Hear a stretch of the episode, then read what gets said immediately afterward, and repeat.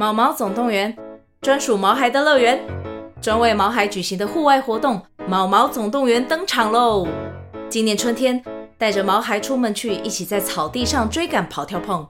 各位爸妈，带着毛孩们，哔哔，集合，集合！三月二十三号与二十四号，台北大佳河滨公园八号水门毛毛总动员，专属毛孩的乐园。活动详情请见资讯栏或至 Klook 售票网站。大家好，我是哈哈，呃，我是九英，我是阿芳，我是当当，我们是匹配叫。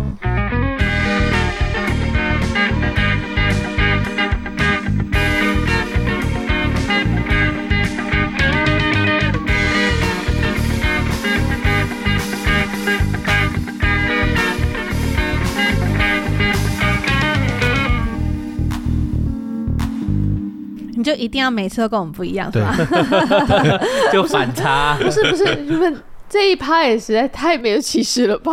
哎、欸，没有，其实我们应该要嗨一点，你知道为什么吗？因为很难得，超难得，超难得，有人私讯我们，告诉我们说他想要听什么主题。终于有人指明主题了啊！其实之前也有啦，只是我们觉得那个主题好像。以前也有人希望我们讲一些主题，只是我们觉得那个主题很常穿插在各个集数里面，好像没有特别需要拿出来聊，嗯，所以我们可能就忽视它。但是这次有一个主题，我觉得蛮可以聊一聊的，所以我们其实一直都有，只是它，呃，这个应该，对对对，嗯，放在某一集里面的小部分的了吧？我觉得他不用特别拿出来讲了。我觉得他可以拿，其实我觉得他可以。这集的集数也可以不用讲，那怎么办？我们就谢谢大家，这样吗？但是我又觉得好像可以提一下，是因为即使我们在各个集数里面都有提到，嗯，但是你好像不告诉他们说，对，就是这样子，就是这件事，这样，就是这件事情，他们好像就是不会意识到哦，就是特别拿出来强调一下，其实这是同样的东西哦，让大家就是可以深刻知道这就是同样的东西，大家可以举一反三回去。对，因为我发现。举一反三这件事情，好像只要没提到，大家都觉得没有，或者是你们完没有完全符合我我的例子，那应该跟我无关。这就叫读死书，你知道吗？对。所以，我们今天来跟大家聊聊怎么举一反三。我也蛮想的，不是？可是举一反三就是练习的程度啊，那个真的很难教。可是我们今天来聊聊如何增加心灵的勇健度，该如何切入心灵勇健度？这应该很多方面了吧？你知道心灵勇健度啊？我先讲好了，会考验你心灵勇健度的东西，就代表你不会、没经验，或者是社会道德习俗。好像觉得这样不好，嗯，或者是你对于很多名词的意思跟理解没有弹性，通常都是这几个条件底下才会去考验你心灵的勇健度。嗯，啊，什么意思呢？很简单，你不会，你就考验心灵勇健度，这个很正常吧？对，比如说，呃，我就是没带过人，所以我不知道怎么带人，所以我觉得很恐怖。我没交过什么朋友，所以我今天要交朋友，我会觉得很恐怖。然后我今天不会骑挡车，然后还听说那个挡车如果会熄火，会熄火，会卡死，人会飞出去。就是在路上你会突然打挡一撞，你就熄火，你就卡路上啊。然后你因为我不会，所以我也会觉得这个很考验心理的勇健度之类的。这样可以理解吧？所以不会考验很简单，可是有一些是呃道德习俗或者是社会观念，甚至你对名词的不弹性，造成你觉得心灵勇健度被考验。举例来说，大家都觉得有纷争不好，嗯，然后他们会擅自把争取或者是沟通跟纷争画上等号，嗯。啊，我今天如果去沟通，就会吵起来啊，那就会有纷争啊，所以这就不好啊。嗯，所以我就连同纷争跟沟通一起划掉。当你对这件事情已经先把解决办法给划掉的时候，你就会发现你没有选择，你没有解决方案。嗯。嗯，你当然会考验心灵勇健度啊。嗯，你只能强迫自己接受，心灵就会心慌慌。然后强迫自己去接受一些情绪面的东西，嗯。嗯，所以你们会发现，为什么要增加心理勇健度，就是因为你的心理勇健度被考验了，嗯，那你要增加心理勇健度，反推就是让这些事情不再考验你的心理勇健度。嗯，那第一个方法很简单，练习嘛，学习嘛。嗯啊，我没有学过，那你就只能练习跟学习，不然怎么办？那当你会的时候，那也就不考验你啦，不就很简单的事情吗？只是你愿不愿练习这件事情比较困难而已。你的愿意这件事情比较困难。好，第二，刚刚反推回来就会变成是，既然是我们对于词汇或者是道德规范的不够弹性，那我们就开始练习弹性。嗯嗯告诉自己，纷争跟沟通之间的差别到底是什么？嗯，如果我今天态度良好，用词正正确，那就是沟通。但是如果今天我不讲道理，我连尝试都没有，我没有礼貌，我觉得我本来就是对的，我甚至连我的诉求是什么都不知道，那个就叫做吵架跟纷争。其实很好区分吧？对啊，对啊，所以你会发现一件事情，通常会急着去找人家起纷争的，你问他到底想怎么解决这件事情，他不见得知道。他会说不知道啊，那你应该处理的吧？对啊，你你看你要怎么处理啊？你应该要处理到我爽啊！这通常都是纷争，但是知道要沟通的，他们一定会有诉求。我们其实从头到尾没有要跟你吵架，我们只是想解决这个问题。我们现在想得到的很好的解决方法，大概是这样子做。那这样做有几个好处？你觉得如何？这叫做沟通。你可以提出你的看法。那如果你的诉求是这样，我们的诉求是这样，我唯一想得到的中间值可能是怎么样？怎么样？怎么样？嗯嗯嗯，对啊，那大家觉得怎么样？那很良好的沟通很简单，就是建立在我曾经看过的一对情侣身上。然后女生住台北，男生住高雄，然后他们两个一开始本来是在说服对方过去对方的现世工作跟居住，嗯，就是女的在说服他上来，男的在说服他下去。然后他们最后取了一个中间值，说：“我觉得我们需要取一个中间值，不然我们只是不停的在说服对方，跟想要开辩论会而已。”嗯嗯，不然我们就一起到台中去。嗯，这样子你要回高雄很近，我要回台北也很近，坐个高铁也不用花太多时间。嗯对，那很棒啊！他们找到中间值啦。嗯，然后所以他们真的有在为他们的中间值而努力，这个就是良好的沟通，而不是你爱我你就要搬上来啊。那你为什么不是为了我的事业下来呢？你看，永远没有完没有了。嗯那你到底想怎么解决？我也不想逼你啊。嗯为什么是牺牲我呢？对啊，为什么是牺牲我呢？为什么是我要牺牲？为什么要多付出一点呢？对啊，你看就没完没了，那就叫做纷争。嗯，好，那一旦你懂得怎么沟通，那基本上你取到中间值了，你也懂良好态度是什么了，那就不会有纷争啦。嗯嗯，所以去弹性的定义这些东西才对，而不是为了避免什么词汇，然后把你所有的解决方法都打掉了，那你的心理勇健度当然不会增加。嗯这样可以理解哈。所以心理勇健度到底怎么增加？很简单，你要理解一件事情：如果你已经知道这个东西是因为你不会，或者是你对词汇不够弹性，反正结论就是你得练习。你要了解哦，当你开始练习，不管是成功与否，或者是体验好与坏，它都是增加你心灵勇健度的养分。嗯嗯，所以，即使失败了，它其实应该要是增加你心灵勇健度的养分。对，可是有一个前提下，它不会变成养分，就是你已经得到了这样的失败之后，你为了避免这样的失败而停止所有的练习跟尝试，呃，那你的心理勇健度当然不会增加。而且有可能会更更更脆弱。对。对，没错，所以结论就是，那为什么我会说失败也会是你心理勇健度很好的养分？因为你就知道我这样子做，他就会打个叉，那我以后就不要这样做，不就会离成功越来越近了吗？他就是经验谈。对啊，嗯那所以你会发现，失败是养分没有错，但是你真的要勇健，就是汲取上次的失败，下次不要做，嗯然后持续练习，嗯你的心理勇健度就会增加了，就这么简单。嗯，但是个人意愿才是最难的那个问题。对，对尝试去做，真的是要跨出那一步，真的是很难，对它才是最重要的那一步。没错。因为当你敢跨出去之后，你就会发现，这不过就是失败了而已嘛。嗯，再换一次。对，那我跟大家分享一下，就是几个心灵勇健度练习的方法，嗯，跟如何让自己下定决心去做。我跟大家分享一个例子，就是我之前有几个朋友，他们就是觉得不能在人家的公司底下工作一辈子，嗯，就领死薪水领一辈子啦。所以他们给自己的尝试就是，我今天拿二十万出来创业，然后如果今天成功了，很好，我就走出一条路了。今天失败了，二十万对我而言是还存得回来的钱。嗯，对，所以他就是先做好像这样子的决心。然后才去进行他的创业，嗯，并且把失败的路也想好。比如说，如果我的二十万真的全部花光了，嗯，然后我还是没有成果，那我会给自己一个几条路，就是要么回去上班，嗯，然后要么呢就看看到时候我还有没有钱，想要持续去改善它，嗯，就很弹性。你有发现吗？嗯，他不会觉得说，哎，我今天投资，那我失败，我惨了，大家会怎么看我？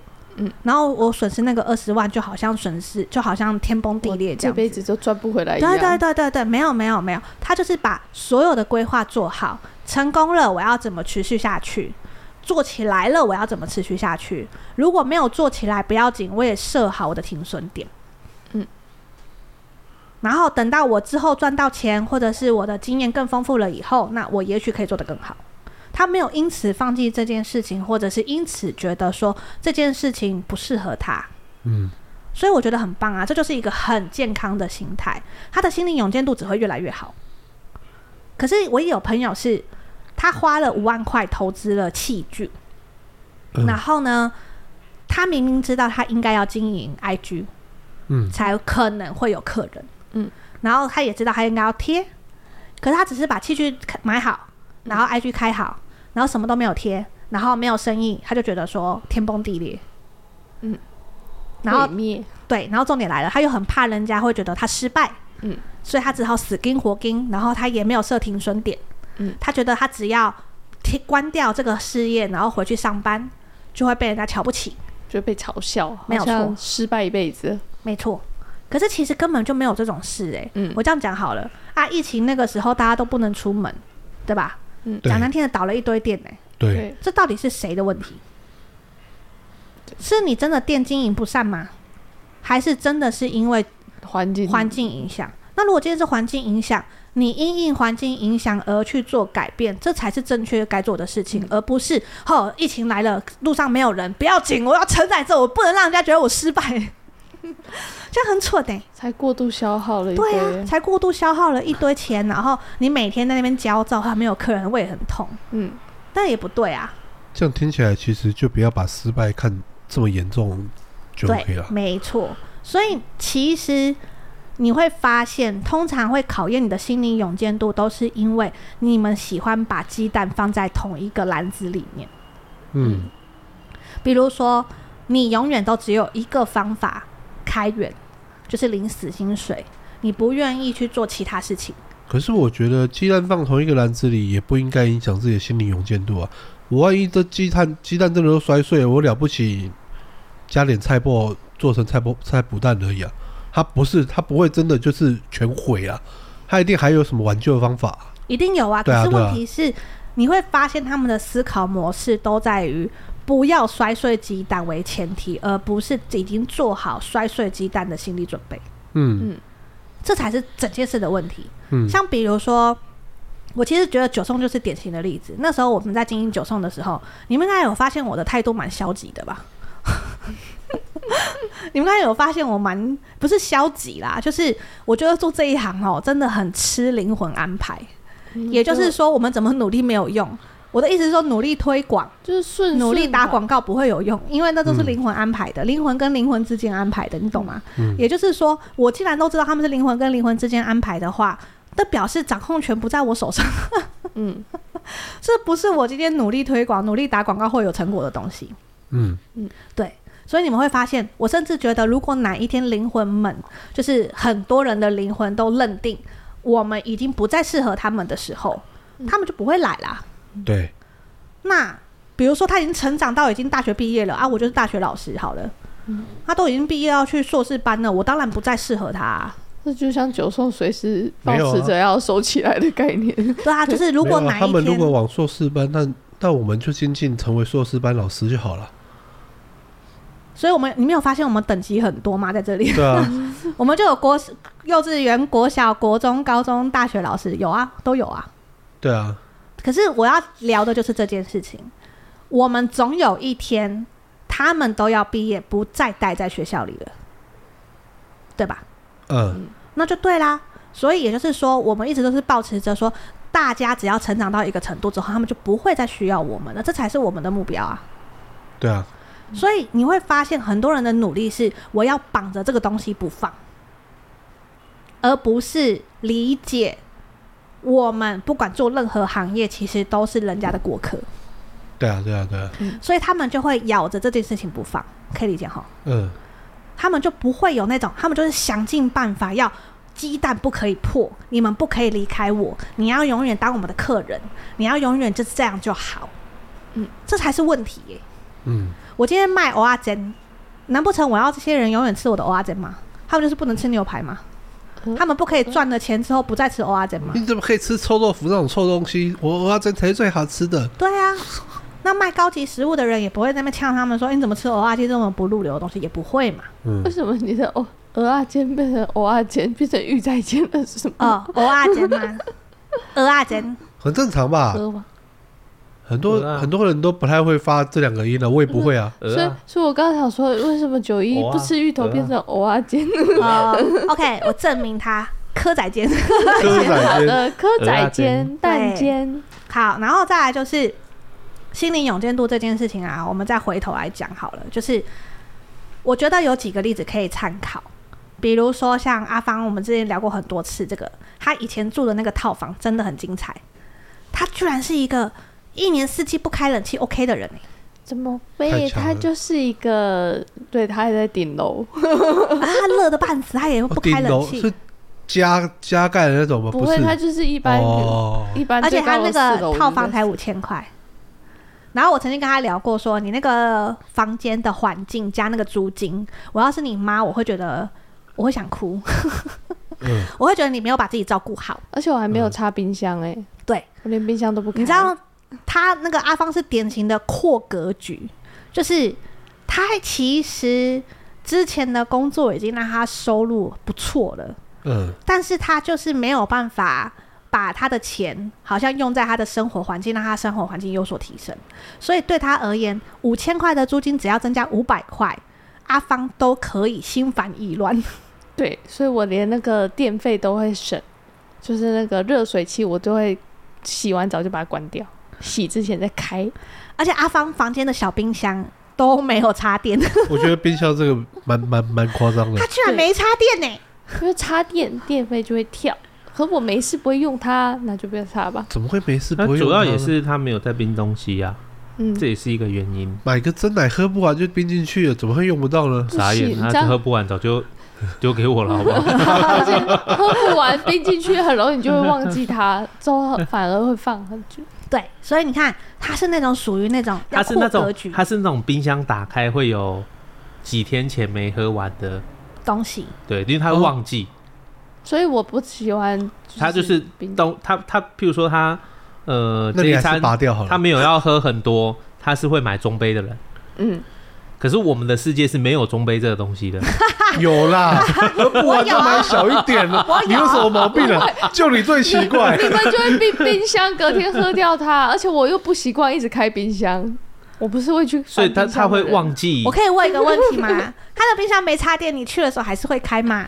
不会啊，不会啊，哦，不，那就不是冰箱，那是个柜子。对它是我的柜子，对，它是某他打那个冰箱打开是鼠尾草的味道，水哦。柜，对，你们之前有放鼠尾草，好，所以我跟大家分享一下结论，就是阿芳啊，你会发现他以前的格局就是五千块的租金定了，你要多不可能，即使他再赚再多，你要他扩格局住好一点，他都会恐慌。我甚至跟他讲说，你就加个一两千块去租好一点的嘛，不行，绝对不行，他会跟我生气。我就说你，可是你现在已经赚的比较多了，你要把钱让你自己也感受得到，就是你的生活水平，或者是你有把自己照顾的越来越好，你才真的能感受到有越来越好的感觉。我我我想知道，所以当时有多不行？如果真的要你加两千块，你会怎样？这就像电费，只要两个月，可能比上个月，可能两个月，可能原本五六百块好了，变成可能八九百块，我就觉得哇塞，你看我这个月我电费变好贵。然后他是会因此觉得完了完了完了，你看我这个月的那个这样子扣完之后，你看就是存能存的就变少了，对。啊！你的表情到底想干嘛？所以扩格局，你会发现一件事情，就是当你的心灵勇健度，因为你吸取上一次的教训，然后并且有一直持续在练习的时候，你的格局一定会成长。不管是你练习在自己的生活水平上面，把自己照顾好上面，或生活品质上面，或者是你今天试着解决人际关系问题、工作问题或什么，反正只要你越练习，你的格局一定会增长。一旦你的格局越增长的时候，你会发现它会跟你的心灵勇健度成正比，一定会。所以，心灵勇健度甚至可以跟格局画上等号。心灵勇健度甚至可以，在我的角度啦，可以跟你的灵魂蓝图的版本画上等号。因为你格局越好，你心灵勇健度越好，你当然也会找到很多适合自己处理事情的方法。那基本上也会非常非常接近你越来越好、越来越喜欢自己版本越来越不错的状态。这样可以理解吧？嗯。所以，心灵勇健度要怎么练？真的是。真的，人家讲说，修行就是你的人生，人生就是你的修行。你知道怎么样让自己越来越喜欢自己，然后怎么样让自己越来越好，然后让自己越过越好，这些全部都是格局跟心理勇健度的提升。然后再强调一次哈，这个时候听到这个时候一这个这个地方，一定会有人跟我说，那是因为你们赚的比较多啊。可是我可以很老实跟你们说，因为其实像在场在场的人，其实都可以作证吧。我除了买菜之外，我到底还有什么其他花费？好像很少，对不对？嗯，没有，你的花费多半都买别人礼物去了。那是因为你们送我的礼物太贵重了，好吗？这些人和我跟你讲，这些人合资 送了我一台新的手机，啊，是不用还你啊？你们生日的时候是不用还吗？可我我就是这样一轮下来，我发现其实他就是默默的让你自己花钱去变得更好，自己那要怎么说啊？你说我们凑我们开会。开那个，标会就是你可能收到了这个，可是你付出去的钱其实也差不多。嗯，他就是变相的帮你分期买了。不对不对，我觉得我觉得要解释一下，我们没有标会，我们没有真正在标会。我哦，我不要误会了。我跟大家解释一下，因为我们。我们这一群人啊，包含就是可能经纪公司那边，大家都非常有感，就是财运正向循环这件事情。所以我们现在送对方礼物，都在送对方一定用得到，而且并且有缺的东西。嗯，对，因为这样才会财运正向循环嘛。可是问题是，对方用得到，然后又有缺的东西，又要长期会使用的，我们也有一个概念，就是要买好一点。嗯嗯，所以它单价都不便宜。对，可是好往好的地方想是，如果我们有十几个人分担，我们集资，我们集资，我们就可以买得起两万块或三万块的东西。对对，就几个可能十个人十来个，可能然后一样就是只出那个金额。嗯，虽然礼物的量会看起来少一点，但是就是质料啊，或者是对整个蓝图来说会很有帮助。然后我们就戏称这件事情叫做标会。嗯，不得不说，这个礼物的价格平均一个人单价来说。在别人眼中，这个礼物价格也算高了。对，可是我们是有很多人去分担的，分担完对一般人来说，这个礼物价格也算高。还是有点高。对，但是因为我们回到收到的东西单价也这么高，这么高，所以也就是说，我们某个层面在分期付款买这个东西。对，有点像是这个概念。对，大概是这样子。可是真的拿到很需要，然后每天会用得到、品质很好的东西的时候，我真的觉得。很棒啊，总比放在那边，然后你不知道怎么办好啊。嗯，哦，对对对，对，所以我个人是蛮喜欢这样子的。对，喜欢标会吗？我觉得标会轻松很多，你知道为什么吗？因为我们是合送这个人东西，不是，而而不是啊，你要送这个，哇，完蛋了，撞到了，那我怎么办？而且而且而且，只要有一个人出一个 idea 很棒，大家就跟上就对了，我们就不用想了。不用想怕撞到礼物，对，而且不用想说完了完了，那他都送这个了，我还要送什么？会不会比较感觉比较相当，又不会很很随便什么的？对对对对对对，而且太麻烦了，而且就不用思考。这是我目前觉得最棒的一个送礼，只要有一个人提出一个 idea 不错，我们嘎上就对了。对，单价这么高。分我要分，我要分，分我要当分母这样子，挂名就好，挂名。对，而且重点是我很欣赏，就是大家收到礼物的时候都很震惊的脸。对，而且这这个有因为大家的等级提升，越送越那个。就是，但是不得不说，大家好像因为拿了这些东西，真的品质有开始，他们的生活品质什么，大家都有提升了，啊，但是又没有真的有压力。因为你会知道，你迟早会还回去给大家的，不要有压力。我觉得蛮不错的正向循环。没有啦，还是蛮有压力的。你们甚至都集中在固定那个月份，哦、对，压力也有。你是说八月跟十月啊？对啊，只有你自己比较远。哦，没有啊，那爱朵那边不是也有也有有两个四月的吗？我跟你讲，他们没有加入标会，不太、哦。他们没有啊。好，好哦。你跟泡面比较分散，所以我们压力比较小一我们压力会小一点点。好哦。对啊，所以我是觉得提升，然后还有包含不是标会，标会里面有一个戏称。对，然后再来就是那个心灵勇健度这件事情，你会发现这个真的是慢慢成长，绝对不会是一次就成长到底的。嗯、可是因为很多人就会别觉得说啊，我就是要一次到底，那我就什么都不怕了。我觉得没有办法，因为人的心理勇健度的承受力其实没有大家想象的这么好累积。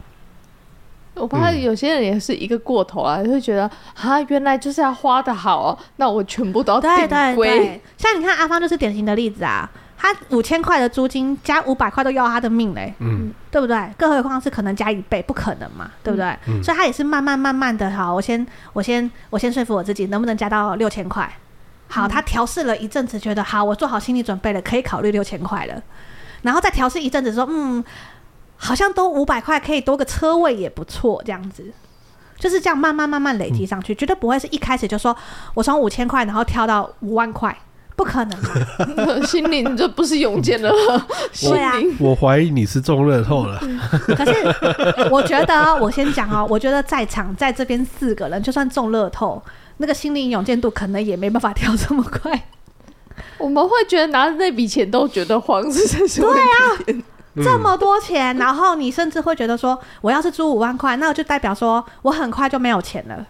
你们会去算，我可以住几个月？算完之后发现，哎，其实很快就没钱嘞。对对，然后你们你们会更慌。我曾经算过，所以我对那个兴趣不大。我想问，我就算撞头奖，我把我家的房贷还了。好像也没剩，那剩下的怎么办？没什么好期待，剩下的慢慢还。对，剩下的慢慢还。对啊，所以你们会发现，真的会。如果你中了一千万，你要怎么办？你能先还房贷，先还房贷，剩下的嘞，慢慢还。慢慢还。所以你会发现这件事情就是，呃，通常会汲取以前的教训，心灵勇健度很够的人，反而不容易被这种东西给冲刷。嗯，他中了乐透之后，因为以前可能干过蠢事的教训，嗯，告诉我们钱不能这样子花。对，一定会有突然一个花很大，觉得自己扛得住，之后结果过几个月都过得很辛苦的。对对对，这就是举一反三，然后吸取教训。所以，即使你今天得到这笔钱，你就算中一千万好了，你可能会做的事情是：我要怎么样让这个一千万存得下来，或者是他有办法去滚钱。嗯。比如说，哎、欸，我存定存可能利息是多少？哎、欸，那我至少还扛得住那个升息或者是通货膨胀。好，那我今天如果去投资股票或者是存股，它一一年可能是五趴，太好了，那这就是我要的东西，嗯之类的，嗯，甚至有没有可能就是我有这个一千万，我感谢这个世界、这个灵魂或者是宇宙、这个地球随便拿，或者感感谢老天爷给我一个机会，我有钱。去试试看我想要做的事业，嗯嗯，对，而不是哎、欸，我中一千万呢，走，我们去买房子，哎、欸，我们去买车子，哎，要包包我买给你，然后你就突然发现没了。对啊，随便买买就没了、欸。对啊，买个房子你还欠债。我那天吓坏，因为有人跟我聊到包包这件事情，然后我在思考说，我是不是太不懂这件事了？我就随便查了一下他跟我讲的牌子，他那一个包包一百一十万，哈哈，也就是一千万，你买不到十个包，你知道吗？别怕，我们上次去看一台电视，他还说打半价一百万，他原价两百万，嗯，所以你就是一个电视荧幕。所以你看是不是很有趣？你中了头奖拿到一千万，居然买不到几样东西就这告诉我们什么？对这告诉我们什么？你买了那个奖，你既然都有中大奖的运气，你买大张一点，最好是 你买了大奖有意义的。所以你看哦，为什么我会说格局很重要？格局跟你的心理勇健度也是成正比的，就是因为你看他们看过那个电视就要两百万，在他们眼中就会知道哦，我我不会被一千万给冲刷掉。我今天就算中了一千万，他们搞不好还会说啊，才一千万能干嘛？对啊，才一千万买一台电视就去了两百万而且万，你中了一千万你，要先被扣税，一千万你势必得捐一些钱出去吧？对啊，对啊，你要先被扣税，所以你没有一千万。对你我拿到你就一定要先捐那个什么什么税。我记得有人算过，你好像拿到一千万，嗯。你好像最终拿到的金额是七八百而已，对啊，他就有一个税你要捐出去啊，而且那个税额好像很高，嗯。嗯。二十趴还是几？我忘记是你用捐这个词，我觉得你好有善心哦。你用扣这个词吧，而且你要想不愿意。比如说你今天拿到七百五，中一嗯千万拿到七百五，然后你你不捐个几百万出去，不好不好说吧？捐台救护车之类的啊。对啊，那捐台救护车也要两百哎。我不要，我不要捐了。好，那我就我就假设 不是我，我捐了，大家就会知道我有钱了。我不要啊。不是，我们只是假设，假设你今天要捐钱，然后你捐了一台救护车，那你扣掉两百万，你只剩七百三。嗯，然后你如果你刚刚拿到 七百五，捐了两百万，你还有七百三，你的五百，你的救护车会 会赚钱的。七百五捐了一台救护车，扣两百啊，七百五减两百，七百三，七百五减两百不是七哦，五百视钱财如粪土，两百万不是550二十万的。这个影片可以接在什么？你知道吗？不可以给女生管钱那个。之前不是有那个七百五，不好意思，算了两遍，到底发生什么事情？七百五减两百，这告诉我们不要生孩子啊，数学会下降，剩五百你就剩五，百五，数学不会就是不会。OK，你就剩五百五，然后五百五你还买不起房子哎，头期款勉强可以，头期款下去就没了，对，你可搞不好还只剩一点点钱装你。要看你买多贵的哦，你后面月缴要多少钱？对啊，所以你会发现，如果格局或者是见识广的，甚至听过很多启发的，然后听过别人的故事有启发的，甚至自己有体悟的，然后心理勇健度平常有在练的人，你就会发现他们的心理勇健度不包呃不包括只是碰到不会的事情，然后很有勇气去试试看。他们甚至是碰到这种让你会开心过头的事情，它也可以让你很平稳，然后不会做出错误的决定。嗯，这才是心灵勇健度的正确用法，而不是今天碰到事情好像表面不慌不乱就没就表示心灵勇健度很高一样，其实不是，嗯，而是你碰到事情以后，你接下来做什么事情，才是能证明你心灵勇健度的格局，嗯，强硬度这样子，嗯，想想看。我刚刚不慌不忙的把那个七百三的事情拉回来，你的太勇过过于勇健，发生什么事？没没有，我跟你讲就，承认就好啦，不然呢？这跟你生不生小孩没有关系。数学真的是不会背叛你，数学就像不会背叛昨天哈哈看着一个数字，比如说它上面写一万七好了，他跟我讲说一千七吧，我想说对，少一个零呢、大家。而且我从头到尾都承认我数学不好，我数学不好啊，嗯，数学真的是不会背叛你的人，不会就是不会。不会就是我只相信数学公式，不是。我不相信我自己算，但是我相信数学公式。可公式带不进去就是带不进去，就是我相信电脑的，数学公式，哦你就是把东西给他，他算出来的结果，最信任他了。我相信的是电脑。对，我相信的是电脑。嗯，对啊，所以心理勇健度这件事情大概是这样子啦。然后我觉得我们再讲简单一点的案例好了，你会发现女孩子不太敢去告白，很多。那就告他，告白 告他就告他，告他，找律师告他。为什么告白要找律师告他？我不知道他刚刚说告他告白白这个人呢？哦，白痴，好聪明的，很烂哎、白这个人没有啦。比如说女孩子不敢去告白，你看会发现一件事：第一，可能女生本身就很少练习这件事情。所以心理勇健度不足。第二，社会的规范习俗告诉他，或者是很多人告诉他，环境告诉他，甚至以前的教科书很多词汇告诉他说，呃，女生主动就是不矜持好了，嗯，或者是女生主动就表示你好像很好像不安全、爱玩之类的，我随便讲的，嗯，所以导致他们或者是没面子。或者是怕失败，你有没有发现，就跟我们一开始讲的东西完全一模一样？所以很多女生其实是不敢主动这件事情。嗯嗯。好，那她要心理勇健度怎么做？很简单，真的就是试着告白看看。嗯。就算失败都没关系。嗯。因为你做了，就表示你接下来可以持续做。然后这件事我很勇敢，是因为我妈妈从小就教育我一件事情。我妈在里面，我打去骂她。好。她就会觉得说，她会告诉我说：“你女生不要太聪明，这样男生不会疼。”你不要太能干，不然男生会不知道怎么帮你。嗯、我以前都觉得是 bullshit，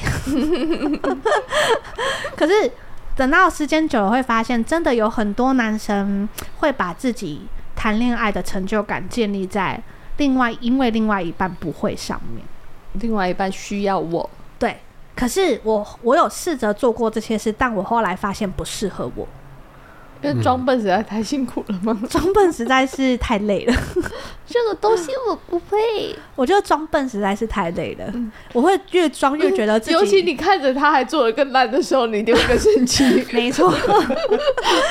然后你还要说哇，是这样吗？好棒啊！可是我总觉得好像哪里不太对，可以再调整一下吗？对，我实在是太累了，后来觉得他不适合我。我也很想小女人一点。但是我发现不适合我，我我办不到，我做不到，我的骨子里一直在尖叫说：“哇，你你怎么，你到底怎么可以用成这样？你不会吧？不会要说啊，内心内心那个快冲出来打他！没错没错没错没错。所以我要分享的就是这个。然后，所以我妈妈以前的教诲也是，呃，我们女生不应该太主动。”我们要有矜持，嗯，然后有些事不要讲伤伤男生自尊，嗯，所以这些事情我以前都没有做过，结果得到的是什么？得到的就是对方觉得我软土生绝，没有个性，没有主见，嗯。那你要汲取教训的话，就是不要再犯就好了，嗯嗯。好，然后一样的道理，我以前也是不告白的，因为我妈妈说这样不矜持，嗯。可是我后来发现，我不告白。我喜欢的男生一个一个一个一个一个被人家抢走了，被人家追走了，被人家追走了，就会被那些不矜持的人追走了。没错，被那些坏女人追走了。被然后我认真讲啊，我以前的思考逻辑也跟大部分的人一样。嗯，我认为那些是不矜持的坏女生没错。嗯，但是请问人家为什么追求自己的幸福，去表达自己的心意，要被我们定义成不矜持的坏女生？嗯。你们不觉得这样不合理吗？其实我有问过这样子，我有问过我自己这样子，我得到了一个结论。我只是为了让自己好过一点点，为了让自己觉得不是我不去争取，不是我的错，而是他们坏坏，而是他们坏坏。问题是他们对，这只有这样子能让我好过一点点。嗯，可是你会发现一件事情，你只有好过一下下。你下次碰到喜欢的男生的时候，还是会有那些不矜持的坏女生，对，对吧？对。然后，那我能做的反应是什么？好像变得很可怜，对，好像只能很委屈。那我也问过我自己，如果我是男生，我会想要跟一个看起来一天到晚好像很可怜、好像很委屈的女生在一起吗？还是我要跟那些被我定义成坏坏、不矜持的女生在一起比较开心？当然是跟他们在一起比较开心呐、啊，因为他们看起来就很开心。嗯嗯，所以我为什么要？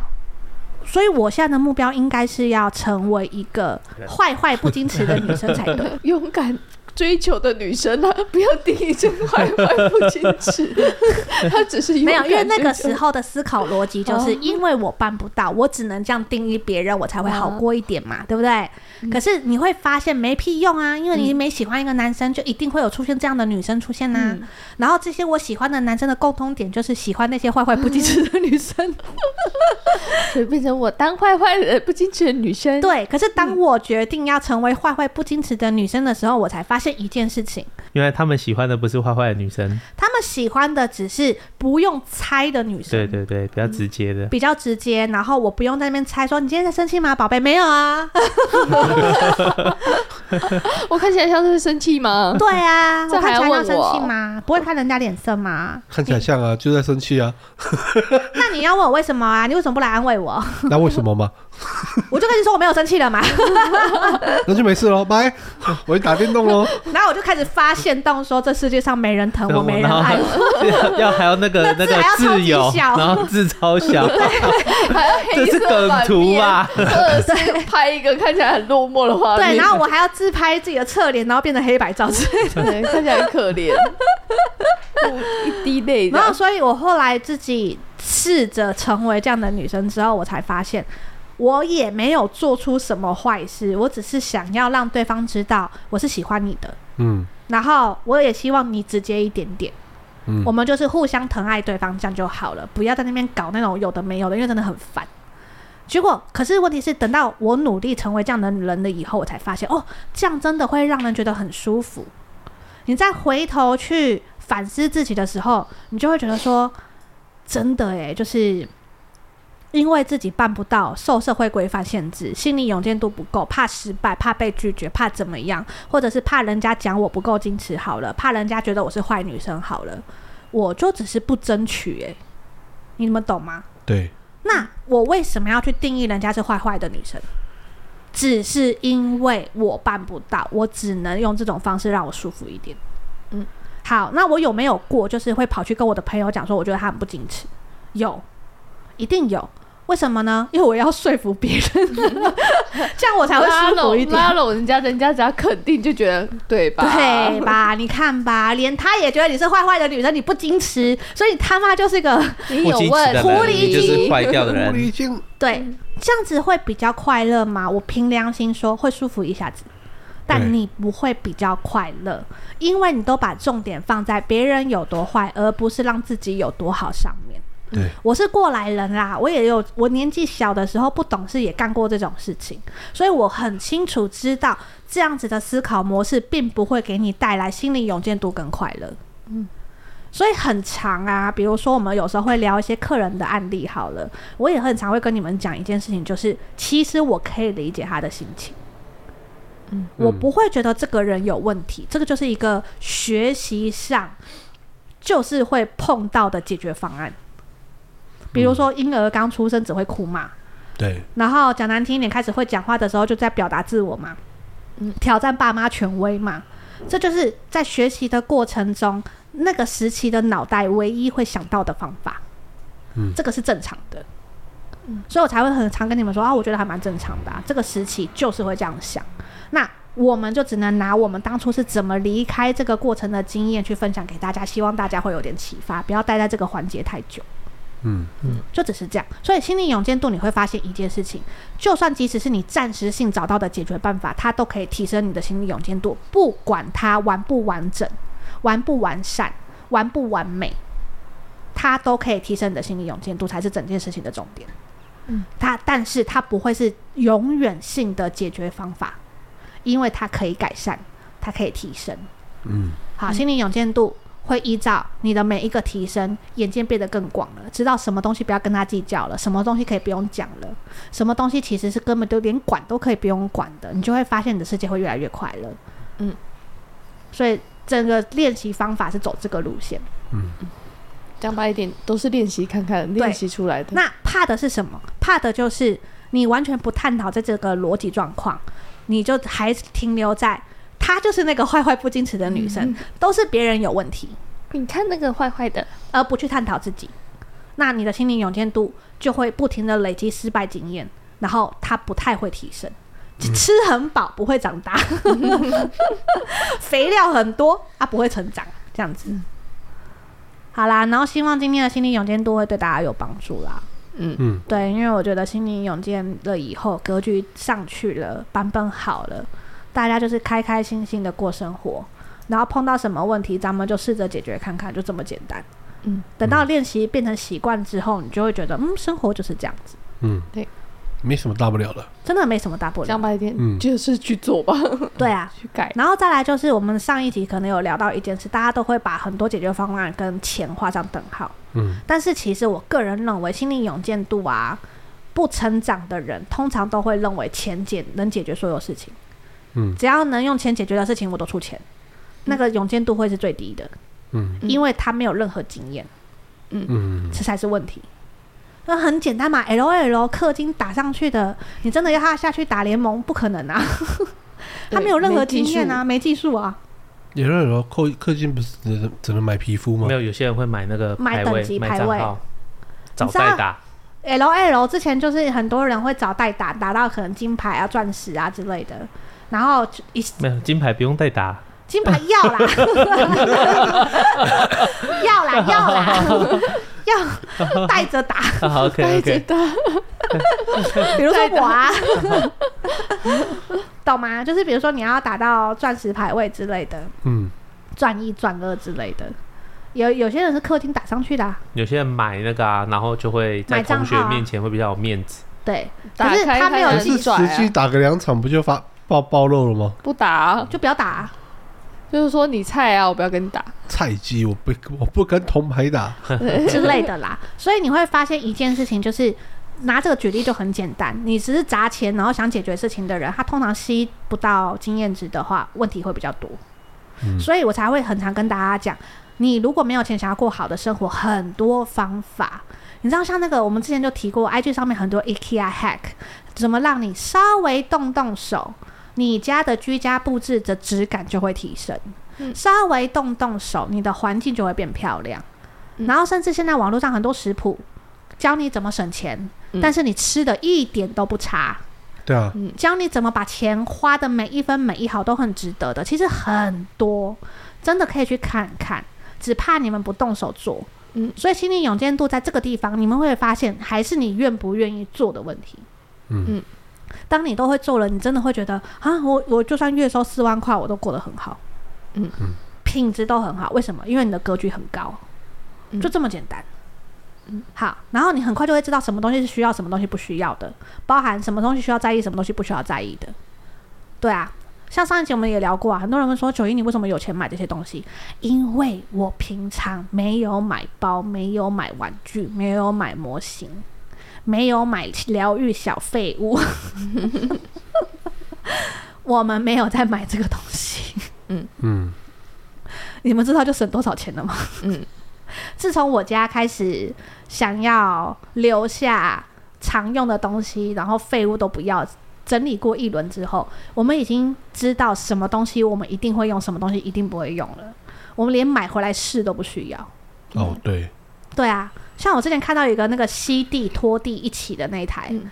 然后泡面就说不要买，我说为什么？他说因为一呃那台太重了，平因为家里吸地是我在吸，嗯，然后太重的话我就会开始懒，嗯。他说那台太重了，你一定不会用，而且你手就会负担很大。对，他说你手会负担很大，嗯。那等到你负担很大，你连地都不吸的时候，谁会用？我会用，但是我不喜欢嗯。吸地板，他比较喜欢用扫的，嗯。他喜欢用拖地巾拖，所以变成是不会用啊，嗯嗯那就不用买啊。嗯，即使它功能再好，我们的习惯就是搭不上啊，嗯，那就不要。还有啊，我也不会买高跟鞋，为什么？啊，你们看我穿高跟鞋走路真的超难看的，你知道吗？